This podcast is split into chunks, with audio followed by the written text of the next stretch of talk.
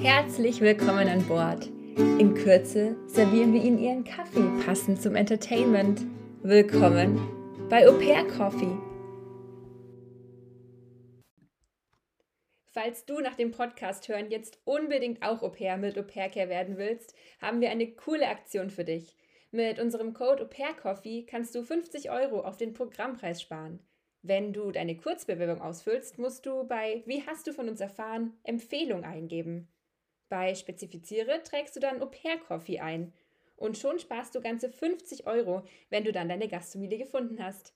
Das Ganze steht auch nochmal erklärt in den Show Notes. Da gibt es auch einen direkten Link zur Bewerbung. Und jetzt viel Spaß beim Podcast. Hallo und herzlich willkommen zu einer neuen Folge Au Pair Coffee. Schön, dass ihr wieder eingeschaltet habt und ich freue mich, dass ihr dabei seid. Gleich ganz am Anfang schnappt euch am besten euren Kaffee, damit ihr die Folge auch gut genießen könnt und was zu trinken habt. Ja, ich freue mich. Ich habe heute wieder einen Special Guest bei mir und zwar die Marina. Sie wird sich gleich vorstellen und wir quatschen heute einfach ein bisschen über ihr Au-pair-Jahr. Ähm, wir kennen uns nämlich auch beide aus New Jersey. Sie wird euch ein bisschen was über sich erzählen, ein bisschen über das Thema, ich nenne es jetzt mal Hunde-Au-pair, werden wir reden. Sie hat nämlich ja, recht viel auch auf Hunde aufgepasst, sagen wir es so, und hat in einer ja relativ großen Patchwork-Familie gelebt. Und ja, das werden heute so unsere Themen sein. Hi Marina, schön, dass du da bist. Hi Clara, vielen, vielen Dank für die Einladung. Ich freue mich. Sehr, sehr gerne. Magst du dich einfach mal vorstellen, wer du bist, wie alt du bist, woher du kommst? Ist vielleicht ganz interessant. Super gerne. Ich bin die Marina. Ich bin jetzt 22 Jahre alt und ich studiere auch wie die Clara äh, in Nürnberg und bin derzeit gerade in Schweden in einem Auslandssemester und war damals auch 2018, 2019 als Au pair in den Staaten auch in New Jersey, eigentlich ein Nachbarsort von äh, dem Ort, wo praktisch die Clara, die Issy und äh, der Rest der Crew praktisch gewohnt haben. Und wir kannten uns dann praktisch vor Ort auch. Und dort habe ich ein Jahr in einer Patchwork-Family gelebt. Wir hatten, wenn die ganze Bande da war, fünf Kinder praktisch von jeweils den zwei Elternteilen äh, mit in die Ehe gebracht. Und im Lauf des Jahres äh, sind auch noch zwei Tiere mit dazugekommen zu dem einen Tier, das ist schon da. Ich erinnere mich, das war eine relative Nacht- und Nebelaktion, glaube ich. Oh ja, typisch Ami. Von heute auf morgen ist entschieden worden, nochmal einen zweiten Welpen dazu zu holen. Und einen Tag später sind sie dann vor der Tür gestanden aus Florida mit einem acht Wochen alten Welpe. Super. Wann bist du damals ausgereist? Ich glaube, du bist eine Woche oder so vor uns. Richtig, also ja. Ich bin am 16.07.2018 und ihr war, glaube ich, am 23. Ja, ich habe das auch immer noch so im Kopf. Genau, ich war praktisch eine Woche vor euch dann in der Training School. Aber es ging, glaube ich, dann auch ganz schnell, dass wir uns alle so gegenseitig dort kennengelernt haben. Ja, auf jeden Fall. Ich glaube auch durch die, also durch unsere Cluster-Meetings und so. Unsere Betreuerin war da ja schon relativ dahinter, uns miteinander zu ähm, connecten praktisch. Ja, ja, auf jeden Fall. Genau, noch als Frage, mit welcher Organisation warst du? Das äh, auch mit Au Pair Care oder User Antrags, wie auch immer. Genau. genau, da war ich super zufrieden mit, war super gute Betreuung, hatte ich da nie irgendwelche Probleme, habe mich immer gut aufgehoben gefühlt, kann ich echt jedem weiterempfehlen. Ich glaube, auch da hatten wir alle ziemlich Glück, würde ich sagen. Ja, muss ich sagen. Ich glaube, da macht auch immer wirklich diese Koordinatorin viel aus und wir kamen ja echt gut mit ihr klar. Aber da haben wir uns echt immer super gut aufgehoben gefühlt, ja. Ja, voll krass. Ich fand es auch cool, dass sie wirklich jeden Monat diese Meetings immer gemacht hat mit uns. Ich dachte immer, das ist so ein bisschen so fake-mäßig, steht es halt da dabei, aber sie hat es wirklich gemacht. Ja, die hat da echt auch gepressured, dass wir da äh, unsere Off-Time bekommen haben und die Gastfamilien uns da das möglich machen sollten, da auch hinzugehen. Das fand ich auch echt immer gut, weil es war schon, gerade für Leute, die vielleicht introvertierter sind, war das echt eine gute Gelegenheit, um so ein bisschen zu connecten und äh, Freunde zu finden. Und äh, es war echt gut, ja. Ich glaube auch. Wie, wie, ist es dir mit dem Freunde finden? Ja, ist es dir leicht gefallen oder fandest du es schwer? Weil wir hatten neulich ein Mädchen auf Instagram, die hat uns geschrieben, ja, ähm, sie hört uns immer, dass wir darüber reden, dass es so leicht ist, Freunde zu finden. Und ich habe es als relativ leicht oder ziemlich leicht empfunden. Und sie meinte eben, sie hat sich total schwer getan, weil sie auch in einer Region war, wo es halt nicht so lief. Wie war das für dich? Ich glaube, es kommt tatsächlich immer viel auf die Region an. Jetzt, wenn ich das nicht so höre, gerade dort, wo wir waren, waren halt einfach super viele andere Au pairs, weil super viele von den Gasteltern halt in der City praktisch gearbeitet haben. Für mich selber war es tatsächlich auch super einfach. Ich war davor, glaube ich, in zwei riesengroßen WhatsApp-Gruppen. Einmal diese Ausreisegruppe für die Leute, in der Training School dann. Und äh, sobald man dann dort angekommen ist, äh, gab es aber auch ganz viele Gruppen für dann die New Jersey Au Pairs oder die Summit Au Pairs. Und ich glaube, dadurch, dass jeder in der gleichen Situation ist und super offen ist, neue Leute kennenzulernen, fällt es einem dann auch viel einfacher, einfach auf Leute zuzugehen und sagen, hey, wollen wir mal einen Kaffee trinken gehen oder einen Frozen Joghurt essen gehen. Das war ja immer das ein großes Ding dort. Ähm, also ich hatte da tatsächlich auch überhaupt keine Probleme, hatte da ein paar Kontakte aus Deutschland schon, aber dann auch vor Ort bin ich relativ schnell neuen Leuten begegnet. Ja, da hatten wir echt Glück. Also erstmal mit unserer Betreuerin, die uns ja wirklich so vernetzt hat und auch vernetzen wollte, so treff dich doch mit dem und dem so ungefähr. Aber auch, es war einfach, es waren einfach so viele Au-pairs da. Das ist, ich hätte es auch nicht gedacht, dass es so viele da gibt in jedem Ort. Also, ja. Gerade auch über die Deutschen, ich fand es so krass, wir waren so unglaublich viele Deutsche, man hat sich teilweise gar nicht gefühlt, als man jetzt in einem anderen Land lebt, wenn man trotzdem mindestens zu 50 Prozent gefühlt Deutsch gesprochen hat des Tages. Aber ich glaube, für Leute, die da wirklich äh, Sorge haben, ich glaube, die Sorge ist unbegründet. Kommt darauf an, wenn man jetzt wirklich mehr auf dem Land lebt, dann muss man halt so sich zwei, drei Leute suchen, mit denen man sich wirklich gut versteht, wenn sie halt ein bisschen weiter weg sind. Aber all in all sind wir da alle in der gleichen Situation und jeder ist da offen, neue Leute kennenzulernen, denke ich. Ja, und erst recht dann wieder, wenn man so auf dem Land lebt. Ich predige immer ein bisschen so, achtet darauf, dass die Gastfamilie ein Auto für euch hat. Das ist so mein, meine Mitnahme praktisch aus dem Au-pair. Ja, man braucht einfach ein eigenes Auto. Ich hatte, du hattest, glaube ich, auch ein eigenes, ne? Ähm, ich durfte es meistens benutzen. Ich hatte dann irgendwann im Laufe des Jahres äh, zwei Unfälle. Ich weiß nicht, ob, du, ob wir da oh schon oh, mal drüber geredet haben.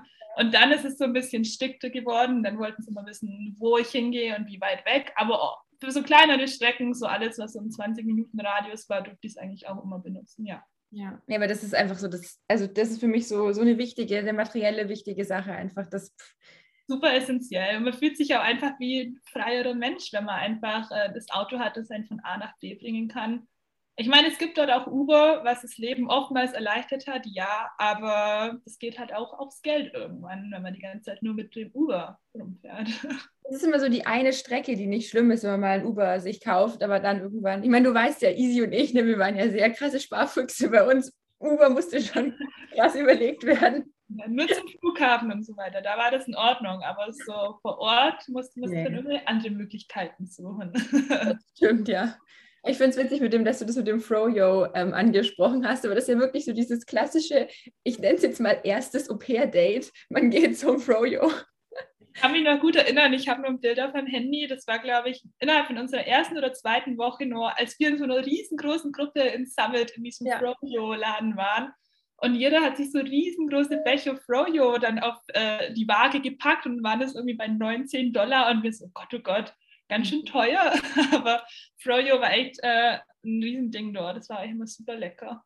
Und auch voll der Kulturschock. Wo so als, aus Deutschland kennt man halt so, naja, Frozen Joghurt, das ist halt deine, dein Joghurtgeschmack so ungefähr. Und dort waren halt alles.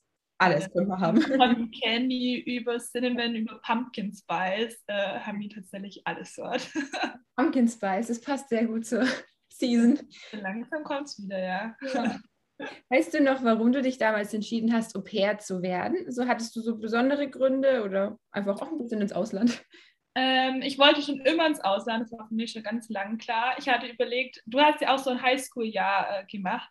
Ja. Eigentlich ganz am Anfang auch überlegt, ob ich sowas in die Richtung mache, nach der Realschule gleich. Da war ich aber erst dann 16 und meine Eltern hatten dann so ein bisschen Bedenken, hm, warte doch noch das Abi ab, bis du volljährig bist und so weiter. Und dann habe ich mich Echt? damals schon, ja.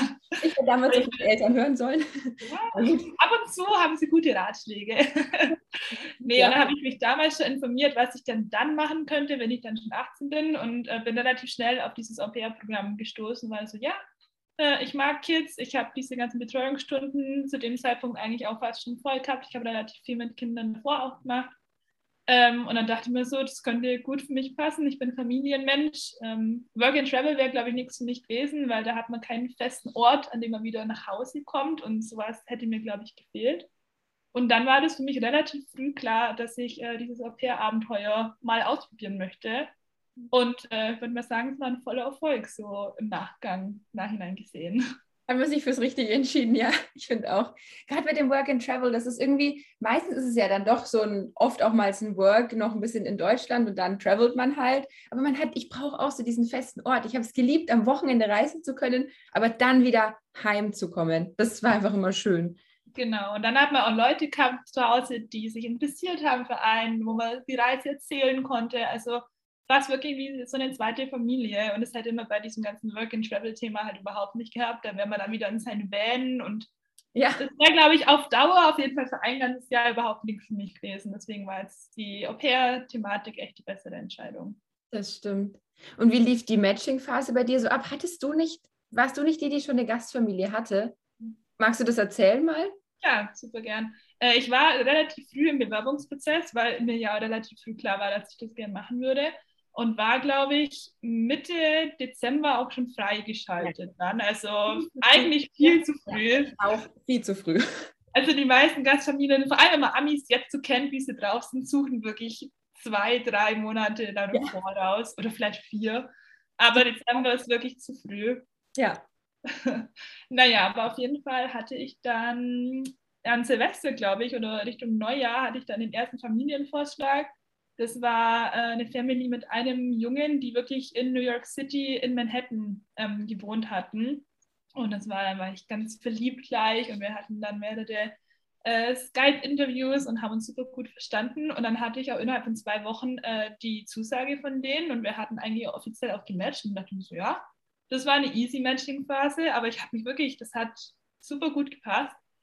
Und dann kam aber leider eineinhalb Monate nach diesem einen Match ähm, die Nachricht, dass jetzt leider mein zukünftiger Hosted äh, seinen Job verloren hat und äh, es jetzt finanziell nicht mehr so rosig aussieht und sie jetzt derzeit sich wahrscheinlich kein Au-pair leisten können.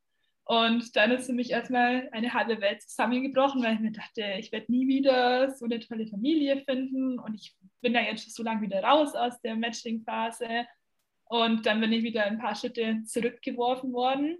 Was im Endeffekt aber überhaupt nicht schlimm war. Ich bin dann einfach wieder ganz normal freigeschaltet worden. Und dann war es schon ein bisschen, äh, dann hatte ich wirklich viele Familienvorschläge und auch viele Skype-Interviews, weil ich halt immer viel verglichen habe mit dem, was ich praktisch eigentlich schon hatte und was ich wollte, aber halt jetzt nicht mehr bekommen habe. Und nach, glaube ich, was waren es, vielleicht so sechs, sieben anderen Familien, mit denen ich dann geredet habe, ähm, habe ich dann meine wirkliche Gastfamilie dann gefunden. Und die wollten aber dann ursprünglich auch erstmal jemand äh, viel früher haben, als ich eigentlich konnte. Und dann hatten die auch erst wieder mit jemand anderem gematcht, einer eigentlichen Freundin von mir. Da hat es sich dann herausgestellt, dass die aber dann auf Tierhaare allergisch war. Dann hatten sie dieses Match wieder aufgelöst und kamen wieder praktisch back to me. Und dann hat es nach ganz viel hin und her tatsächlich äh, funktioniert und das war dann mein Final Match. Das war dann so Richtung Mai, glaube ich, tatsächlich auch erst. Also es hat dann doch noch so ein bisschen gedauert von Dezember bis Ende April, würde ich sagen. Aber im Endeffekt, man findet schon immer seine Traumfamilie mit ein paar Hürden, aber ja, ist eine krasse Geschichte eigentlich. Also wirklich, ich kann mir das so vorstellen. Dann, man stellt sich da ja schon so drauf ein und dann guckt man, wo werde ich leben, wie ist das alles, wie alt ist das Kind, keine Ahnung. Und dann ist plötzlich so, oh, jetzt ist es weg. Das, das ist ja. krass. Also. Die Vorstellungen halt so ein bisschen zerstört und dann muss man sich erstmal wieder sammeln und wieder das Level so auf Null legen, dass man dann wieder offen für neue Vorschläge und so weiter ist. Ja, das stimmt. Aber das zeigt vielleicht ja auch wieder, dass es nicht unbedingt so nur diese eine perfekte Gastfamilie für einen gibt. Ich meine, da gibt es ja verschiedene Optionen. Klar, jeder hat immer vielleicht so Sachen, die einen Ticken besser passen und was anderes passt ein bisschen weniger.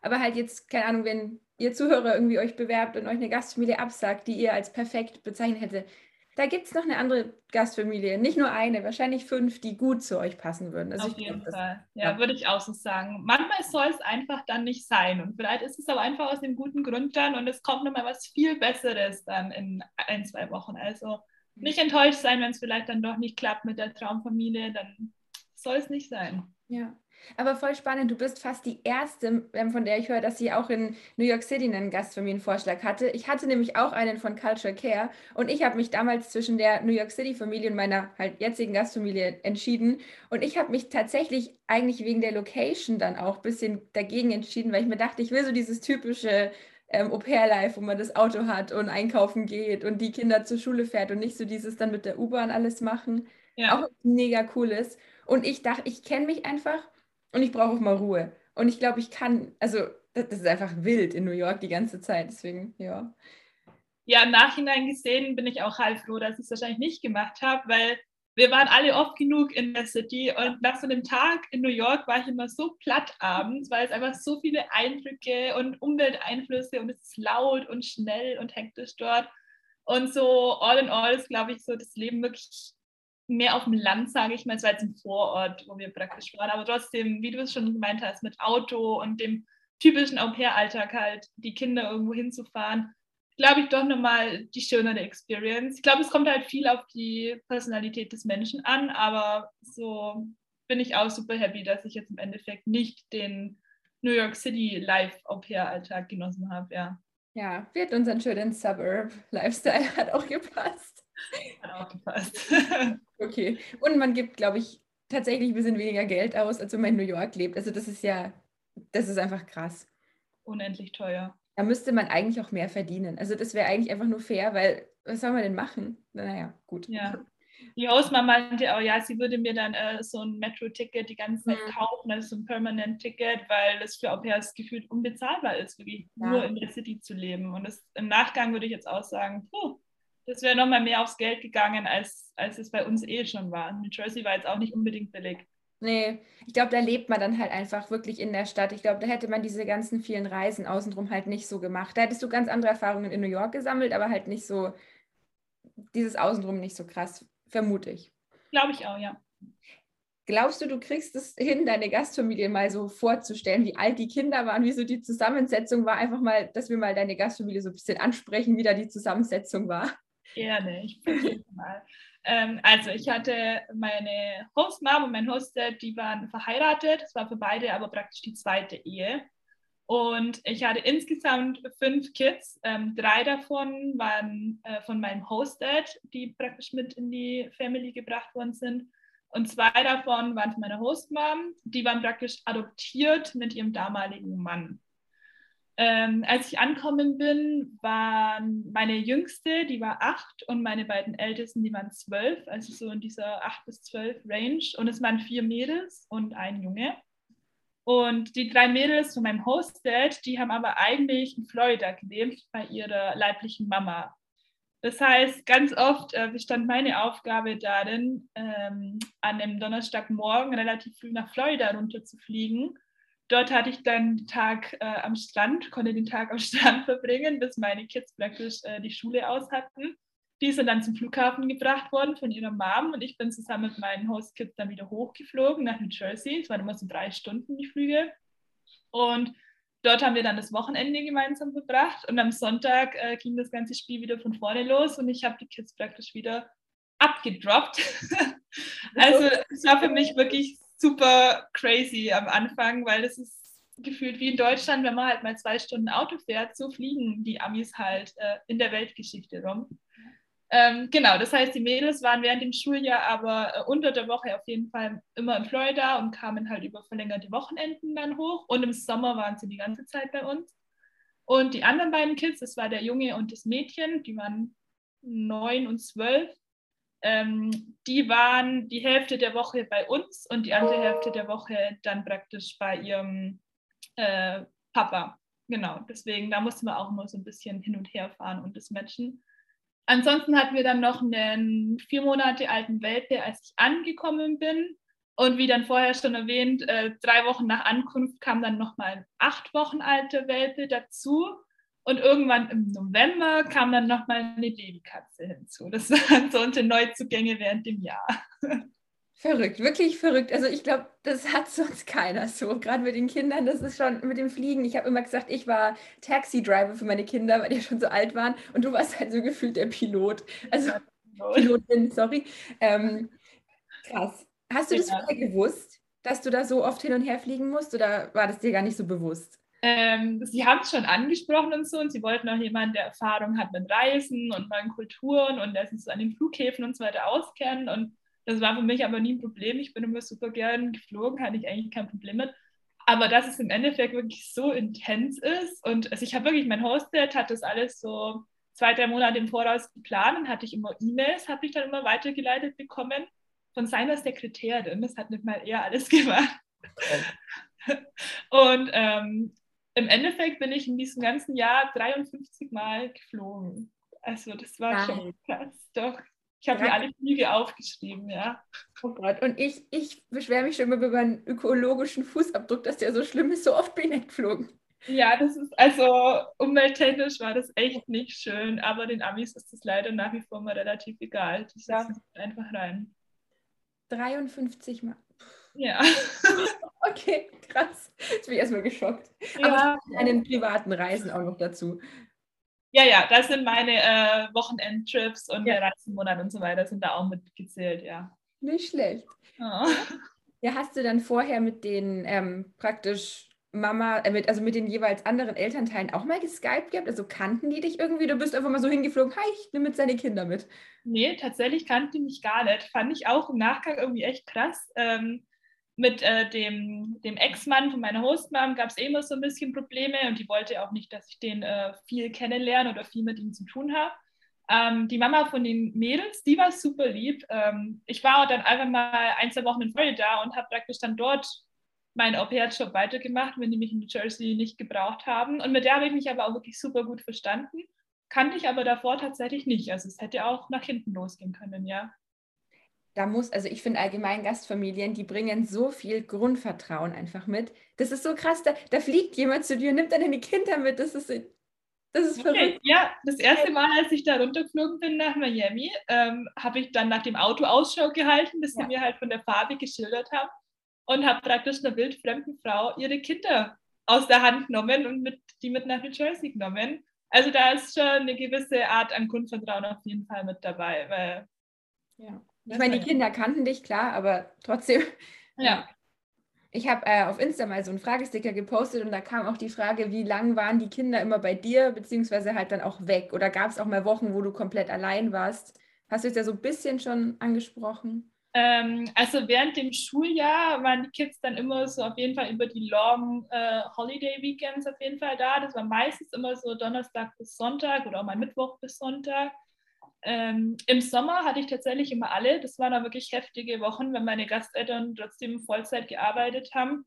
Da bin ich auch äh, easy über meine äh, maximale Arbeitszeit gekommen, konnte aber eigentlich dann nicht viel sagen, weil ich halt während dem Jahr teilweise dann, wenn die Kids jeweils beim anderen Elternteil waren, hatte ich gar keine Kinder. Und dementsprechend war ich während dem Jahr teilweise auch mal überhaupt gar nicht ausgelastet es gab auch mal Zeiten, da waren meine Hosteltern geschäftlich unterwegs und dann war ich wirklich eine Woche nur mit den, mit den Kunden und den Katzen allein zu Hause und hatte sonst eigentlich keine Verpflichtungen. Also es war super unterschiedlich, ähm, aber ich habe auch diese Alone-Time immer sehr genossen, wenn dann wirklich mal gar niemand im Haus war, konnte ich im Moment die Leute einladen und hatten immer Spieleabende. Es war auch immer super schön. Krass. Aber das ist halt auch so schwierig, ne? wenn du dann irgendwie die Hunde, die Katze daheim hast, so, ist es jetzt eine Arbeitszeit oder ist es nicht? Ich finde das ganz schwer. Und auch mit diesem, man fühlt sich so ein bisschen schuldig. Ich meine, ich hatte das jetzt nicht so krass wie du. Ich habe unter der Woche, so normalerweise habe ich auch weniger als die 45 Stunden gearbeitet, normalerweise. Aber dann im Sommer war es halt bei mir auch äh, teilweise, gerade am Anfang, die sind halt früh aus dem Haus mir hat auch keiner wirklich gesagt, wann ich anfangen soll zu arbeiten. Ich war halt einfach da. So, ich wusste, am Anfang weiß man das irgendwie nicht. Ich hatte halt kein Schedule und dann sind die abends irgendwann heimgekommen. Äh, da habe ich auch den ganzen Tag gearbeitet, aber man hat dann doch nichts gesagt, weil ne, man hat auch so viel Freizeit sonst. Das ist ganz blöd, ja. Ja, das ist super blöd, weil wir sind auf der einen Seite in diesem Arbeitsverhältnis, mhm. wo die Gasteltern einfach wirklich dein Arbeitgeber sind. Und auf der anderen Seite ist es aber auch so wie so eine zweite Familie und man will ja gern helfen und gerne da sein. Und da ist es manchmal schwierig, finde ich, die Grenze zu ziehen zwischen, hey, ich bin jetzt off und ich will gerade aber einfach nicht mehr und hey, klar, ich kann hier und da nochmal unter die Arme greifen und was helfen. Das ist immer ein bisschen schwierig, finde ich. Ja, das ist was, was wo ich immer sage, äh, wenn ich was ändern könnte in meinem Au-pair-Jahr, würde ich das ändern, dass ich mich wirklich von Anfang an hinhocken würde mit meinen Gastfamilie, äh, mit meinen Gasteltern und sagen würde, Leute, ich brauche einen Schedule. Ich muss wissen, wann kommt die Abend, abends heim, wann bin ich off. Wenn, auch wenn die dann, dann waren die Gasteltern da und so, aber man war trotzdem irgendwie noch da und ich wusste nicht, muss ich ihn jetzt noch ähm, da und dahin fahren zu seinen, zu seinen Musik Stunde oder nicht? Oder macht ihr das jetzt? Das ist so ganz blöd. Ja, ja. Manche Gastfamilien sind da, glaube ich, super durchgeplant. Also ich habe auch von vielen Au-pairs gehört, die haben wirklich ihre Excel-Liste für die ja. ganze Woche gehabt und wussten jeden Tag, wann sie off sind. Aber jetzt halt auch unsere Beispiele, wo das alles immer so ein bisschen situationsabhängig entschieden worden ist und man da eher dann spontan sein musste. Das ist eine Sache, die ich gelernt habe, einfach mal ein bisschen ja. spontaner zu sein während dem Jahr. Alles andere hätte auch gar nicht funktioniert. Ich glaube, das ist aber auch umso älter die Kinder werden, umso flexibler muss man irgendwie sein. Zum Beispiel bei, äh, ich weiß nicht, ob du das von Easy noch in Erinnerung hast, aber da war das eben so durchgetaktet. Da stand, du arbeitest von dann bis dann. Das hat sie am Sonntag, hat sie ihren, ja, ihren Terminplan praktisch bekommen. Und wenn die fünf Minuten zu spät kamen, dann haben die eine Nachricht geschrieben, we're gonna be late, so ungefähr. Und dann wurde das aber auch, weiß ich nicht, mit aufgenommen, so ungefähr, wenn sie da länger arbeiten musste. Also das ist schon, da gibt es auch strukturiertere Beispiele. Ja, ja, ich glaube, da gibt es, das sind diese zwei Extremen. Entweder halt super strukturiert. Ich hatte damals in der Matching-Phase auch ähm, mit einer Familie gesprochen und die hatten mir dann schon so einen Example Schedule zugeschickt und da war wirklich jede einzelne Sekunde, die ich mhm. mit dem Kind verbracht habe, aufgelistet. Ja. Dann war um 12.10 Uhr Snacktime und um 12.20 Uhr war Playtime und dann war ich so, okay, krass, das ist mir jetzt schon wieder too much. Dann. Das ist krass, ja.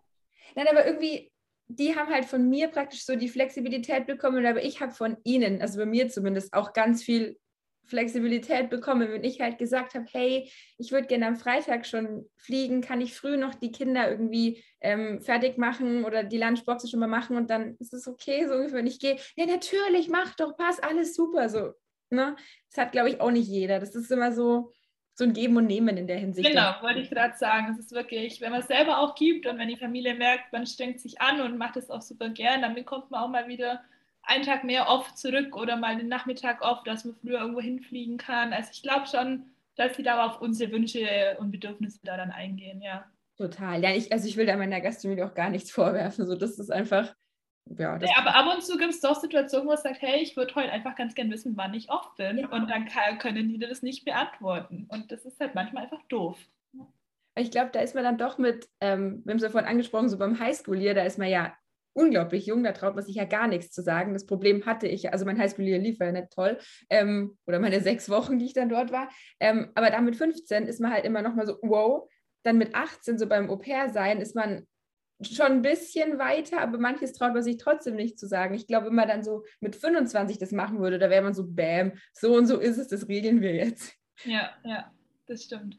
Aber lieber 18 als, als 15 oder 16, glaube ich, ist schon mal Auf besser. jeden Fall. Also 18 ist schon, glaube ich, eine gute Zeit. Und ja, ich habe auch ganz oft Dinge gesagt, äh, nicht angesprochen, die ich vielleicht hätte ansprechen sollen, die mir das Leben vielleicht erleichtert hätten. Aber da lernt man auch dazu. Heute würde ich es vielleicht machen. Ja. Das sind so diese kleinen Sachen. Das muss nichts Schlimmes sein, aber wenn die sich immer wieder wiederholen und man es nicht anspricht, das, das baut sich dann auf und dann wird es immer schlimmer. Und irgendwann denkt man sich so, was für ein Scheiß hier. Irgendwann eskaliert es dann, ja. Ist wirklich so. Es wurde auch noch gefragt, ob du dann mehr Freizeit hattest durch diese Familienkonstellation. Hm, ja, ich würde, ich würde schon sagen. Also ich hatte halt, ich war schon in der Hinsicht gebunden, dass ich halt einfach die Hunde wirklich daheim hatte und jetzt dann einfach mal die Zeit, die meine Hosteltern nicht da war, aufreißen konnte oder irgendwas machen konnte, sondern ich konnte maximal drei Stunden von zu Hause weg sein und dann musste ich auf jeden Fall wieder nach Hause, um die äh, Hunde rauszulassen. Aber in der Hinsicht, dass ich mir meinen Tag so ein bisschen selber einteilen konnte und äh, Leute bei mir haben konnte, das war ein großer Pluspunkt, dass meine Gasteltern meinen, ja klar, wenn ich da die ganze Woche alleine zu Hause sitze, ist ja auch nicht Sinn der Sache, dass ich eigentlich meistens wirklich meine Leute zu mir einladen konnte. Ähm, aber ja, ich würde sagen, ich hatte schon zusammenfassend wahrscheinlich schon mehr Freizeit und einfach einen flexibleren Schedule. Die Sommer dafür waren halt die Sommerwochen, die waren halt dann immer heftig. Also gerade am Anfang hatte ich wirklich die ersten vier Wochen immer alle fünf Kinder um mich rumspringen und dann halt auch länger. Aber ich glaube, es ist ganz ausgeglichen, wenn man das ganze Jahr so im Nachgang betrachtet. Ja. Ja, das ist, das ist immer auch schwierig, das da sozusagen, man kann sich da so krass vergleichen. Ich meine, manche Au-pairs arbeiten halt ihre 45 Stunden, andere sind halt für 15 Stunden angestellt, so ungefähr. Das, ja. ja so, so kleine Reibung. Ja, immer ein Glücksfall dann teilweise, ja. Ja, Und manchmal ist vielleicht mehr Arbeiten für irgendjemand passt es auch besser, wenn er da so die Ablenkung hat, wenn man sonst. Ich glaube, ich wäre irgendwann durchgedreht, wenn ich das so wie bei dir gehabt hätte. Also wirklich auch mein Respekt, dass du das so durchgezogen hast. Das ist wirklich krass. Ähm, ich hätte es nicht gekonnt. Weil ich hatte meinen einen Hund, mit dem musste ich halt irgendwie mittags zu Hause sein, um den zu walken, aber das war jetzt dann auch nicht so schlimm. Das hat man schon ja. irgendwie mal planen können, aber ja, das war bei dir schon so der, der Fulltime-Hundejob. Ja, ich bin halt auch ein riesen Hundemensch. Das war mein größter Traum, dass meine Hostfamily vielleicht mal einen Hund hat und dann waren es gleich zwei und dann auch noch Welpen. Das, ich bin ja auch mit denen in die Hundeschule zum Beispiel ja. zweimal die Woche gegangen, ganz lang. Also ich habe da viel auch in dieser ganzen Hundesektion übernommen. Ich war mit denen beim Tierarzt und keine Ahnung, ich habe da, ich war eigentlich die Hundemama. Mhm. Deswegen, es hat mir eigentlich super viel gegeben und das sind meine beiden Babys gewesen in der Zeit. Deswegen aber ich glaube, wenn ich da jetzt komplett allein die ganze Zeit gewesen wäre, wäre das auch nochmal was anderes. Ja, auf jeden Fall. So hatte ich halt doch noch eine Aufgabe. Ja. Keine Kinder, aber die Hunde. ja, du hast jetzt ja schon gesagt, die, der eine Teil hat praktisch in Florida dann immer gelebt. Und wie weit haben die anderen entfernt von euch gewohnt? Ähm, die waren im Nachbarsort, dort sind sie auch zur Schule gegangen. Das waren mit dem Auto weniger als zehn Minuten. Okay. Genau. Wenn du die zur Schule gebracht hast, hast du die immer einfach halt nicht bei dir in Summit weggebracht, sondern. Genau, die haben am Anfang des Jahres tatsächlich auch gar nicht bei uns übernachtet, weil es immer so ein bisschen Streit zwischen äh, den beiden Elternteilen gab und dann waren die die meiste Zeit äh, bei dem Papa. Ähm, die andere Hälfte des Jahres haben sie dann langsam angefangen, bei uns zu übernachten, aber am Anfang hatte ich tatsächlich über Nacht tatsächlich gar keine Kinder im Haus während dem Schuljahr. Ja, das heißt, du musstest die früh auch nicht wegfahren dann. Das war nee, dann erst dann erst so Richtung neues Jahr, März, April rum in die Richtung waren sie dann auch über Nacht mal da. Das heißt, ich hatte eigentlich wirklich immer meine Hostmom eine Zeit ausgemacht, wann ich halt hochkomme, wenn sie anfing zu arbeiten. Und dann habe ich halt äh, die Hunde auf den ersten Spaziergang mitgenommen. Es war aber so vielleicht so ein Punkt, der auch noch interessant ist. Meine Hostmom war halt dauerhaft zu Hause, die war Work from Home. Und dadurch, dass die Hunde noch so super klein und nicht erzogen waren, haben die ganz oft angefangen zu bellen und dann wirklich zehn Minuten am Stück. Und meine Hostmama war mit super vielen Workcalls und ihr Office war aber kein geschlossener Raum, sondern ihr Office war gefühlt in der Mitte des Hauses in so einem super offenen Durchgangsraum. Und dann war ich immer so ein bisschen responsible dafür, diese Hunde leise zu stellen, was teilweise echt schwierig war. Ich kann es mir vorstellen. Ich meine, die Hunde, die waren schon ganz schön aufgeweckt. Ja, ich meine, du kennst ja, du weißt, worüber ich rede, ja. Das meine ich ja. Haben auch gerne irgendwie an Leggings geknabbert oder wie war das? Ja, ich habe auch mehrere Paar Schuhe verloren und ja. ich weiß gar nicht, wo ich nur anfangen soll. Es gab ein Loch in der Wand und so weiter. Ja. Die Amis sind leider nicht so konsistent, was Hundeerziehung angeht. Ja, Kindererziehung auch nicht, wenn ich das so sagen darf. Ja. Glaube ich. Hast du dann, ähm, hast du das Gefühl gehabt, du hast es schwerer gehabt, mit den Kindern eine Bindung aufzubauen, dadurch, dass die halt so mal weg waren, mal da waren, mal nur einen halben Tag, nicht über Nacht oder hat es gut geklappt?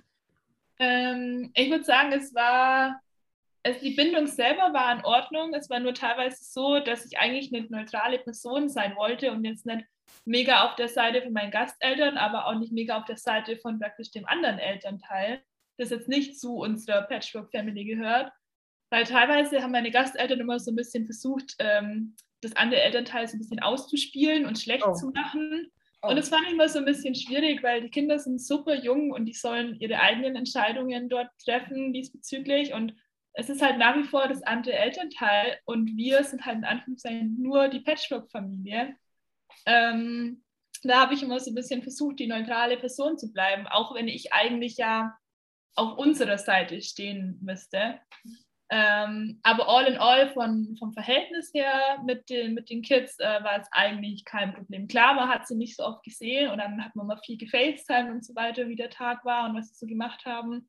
Aber wenn sie dann wirklich dort und vor Ort waren, war das eigentlich alles, alles in Ordnung. Voll krass. Ja, das war echt immer so das Extrem bei dir, so von Ruhe, sag ich mal, und die Hunde und dann aber so voll, volle Ladung, keine Ahnung. Full House. Entweder 0 oder 100 Prozent. Irgendwie was immer so, nichts dazwischen. Ja. Jetzt war das ja, das klang jetzt ja eigentlich alles ziemlich positiv, so als ob dir das immer gut getaugt hat und gut gefallen hat. Gab es auch Momente, wir wollen hier ja ne, alles realistisch halten im Podcast, ähm, gab es auch Momente, wo du gesagt hast, nee, das, das schmeiße ich alles hin, das ist überhaupt nicht die Erfahrung, also so, das wäre, glaube ich, so mein Hauptding gewesen, das ist überhaupt nicht die Erfahrung, die ich mir irgendwie gewünscht habe. Gab es das auch? Ja, auf jeden Fall. Also ich glaube, man kann ja nicht alles schön reden und es gab bestimmt auch mal Abende oder auch einfach mal Phasen, wo es war, hm, irgendwie ist es jetzt nicht so typische Au-pair-Familie und nicht das typische Leben, das ich hier jetzt gerade lebe wo man auch mal so ein bisschen gezweifelt hat, klar. Und es gab auch immer mal so kleine Dinge, die mich einfach aufgeregt haben an meinen Gasteltern oder einfach an der Situation selber. Ich glaube, das hat jeder mal.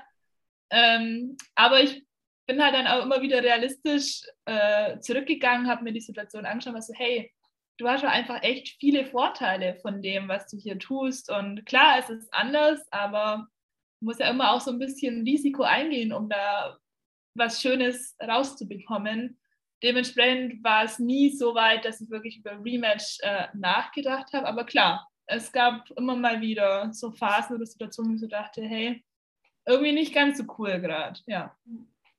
Ja, ich meine, man muss ja auch immer nicht, ich finde so dieser Schritt zwischen was passt nicht und ich gehe ins Rematch ist ja auch irgendwie ein bisschen größer. Man muss ja, ja nicht gleich ins Rematch gehen, aber es, manchmal kommt schon so der Gedanke auf. Ich glaube, es ist bei jedem Au-pair, aber so, so, oh, das passt mir jetzt eigentlich gerade nicht so. Ich glaube auch, aber ich glaube, es ist auch ganz normal, selbst jetzt so während dem Studium oder so, habe ich manchmal Tage, wo ich so bin, hey, irgendwie läuft es heute überhaupt nicht. Also mhm. Ich glaube, man muss es halt immer gut beobachten und wenn man solche Gedanken halt wirklich über einen längeren Zeitraum hat und es wirklich nicht besser wird, irgendwie jeder Tag blöd war, dann dürfen so Rematch-Gedanken vielleicht auch auftauchen. Aber wenn es wirklich immer nur so Einzelfälle sind und ab und zu mal einfach einen schlechten Tag, dann ist das alles völlig im Rahmen. Das hat, glaube ich, jeder. Ja, ist ja irgendwie auch nur, also deswegen jetzt echt doof, ist auch nur ein Leben, wollte ich sagen, aber ist halt irgendwie auch ein, naja, man lebt da ja auch. Ich meine, hier passt ja auch nicht jeder Tag. Hier gibt es ja auch Scheißtage. Ja. Ist halt da ja. auch so, dann auch noch wo Fremdes und irgendwie nur, weil Au pair 365 Tage Spaß haben, ist halt irgendwie. Ist, ist nicht. nicht. Nee. Aber ich glaube, es ist ein Job. Es ist ein Job und ich glaube, es gibt keinen Job, der 365 Tage Spaß macht. Ähm, vermeintlich denkt man das vielleicht von einem Rockstar, aber der ist bestimmt auch mal genervt. Ich glaube, das ist ganz normal. That's life, ja. dass man auch mal seine Ups und Downs hat. Und wenn es rückblickend trotzdem ein gutes Jahr war oder eine gute Zeit war, dann ist das alles in Ordnung. Mhm, ich glaube auch. Ja, krass. Hast du noch Kontakt mit deiner Gastfamilie? Ja, tatsächlich. Äh, ich würde jetzt nicht sagen super viel, aber wir schreiben immer ganz viel, wenn irgendwas äh, Neues passiert. Meine Gastgroßeltern, die kommen aus Texas. Ist uh. und du, ihr liebt, ihr liebt Texas ja so. Ähm, ja, und die wollten ursprünglich nach Deutschland kommen im Herbst, äh, konnten sie aber wegen Corona nicht. Deswegen die kommen jetzt wahrscheinlich nächstes Jahr.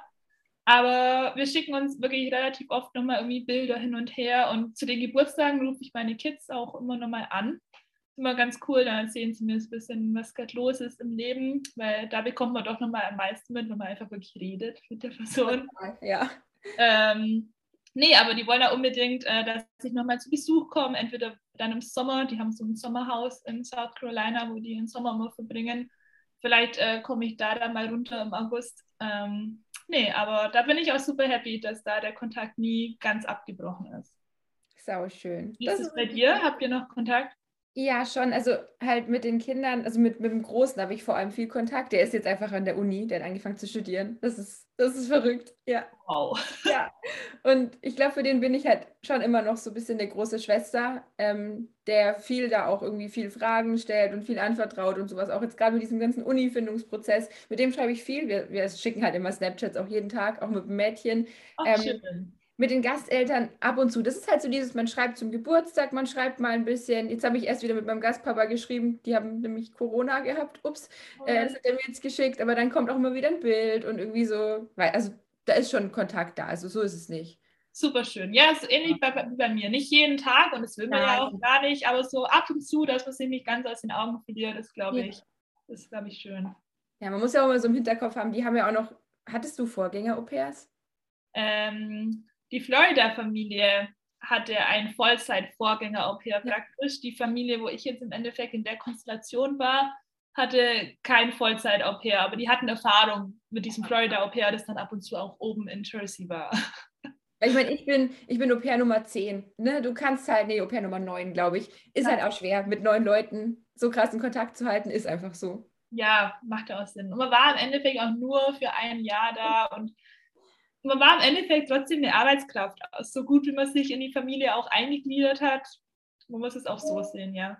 Aber man weiß irgendwie, dass man, also ist glaube ich jetzt bei uns beiden so, dass man irgendwie trotzdem willkommen ist und die schreiben auch immer, wann kommst du zu Besuch und so, also so ist es nicht. Ja. Das ist schon, das ist einfach nee, schön. das auf jeden Fall. Ich war damals auch kurz bevor ähm, Corona eingetroffen ist, nochmal im Februar 2020 war ich auch nochmal eine Woche drüber und da gab es super günstige Flüge und dann waren meine mhm. Schwester und ich waren nochmal noch mal da, kurz bevor Corona kam, ja. Stimmt, du warst nochmal zu Besuch. Ja, ich war schon einmal war ich jetzt zu Besuch und jetzt hoffentlich nächstes Jahr dann das zweite Mal. Ja, ich würde auch so gern. Ach, ganz bestimmt. Ja.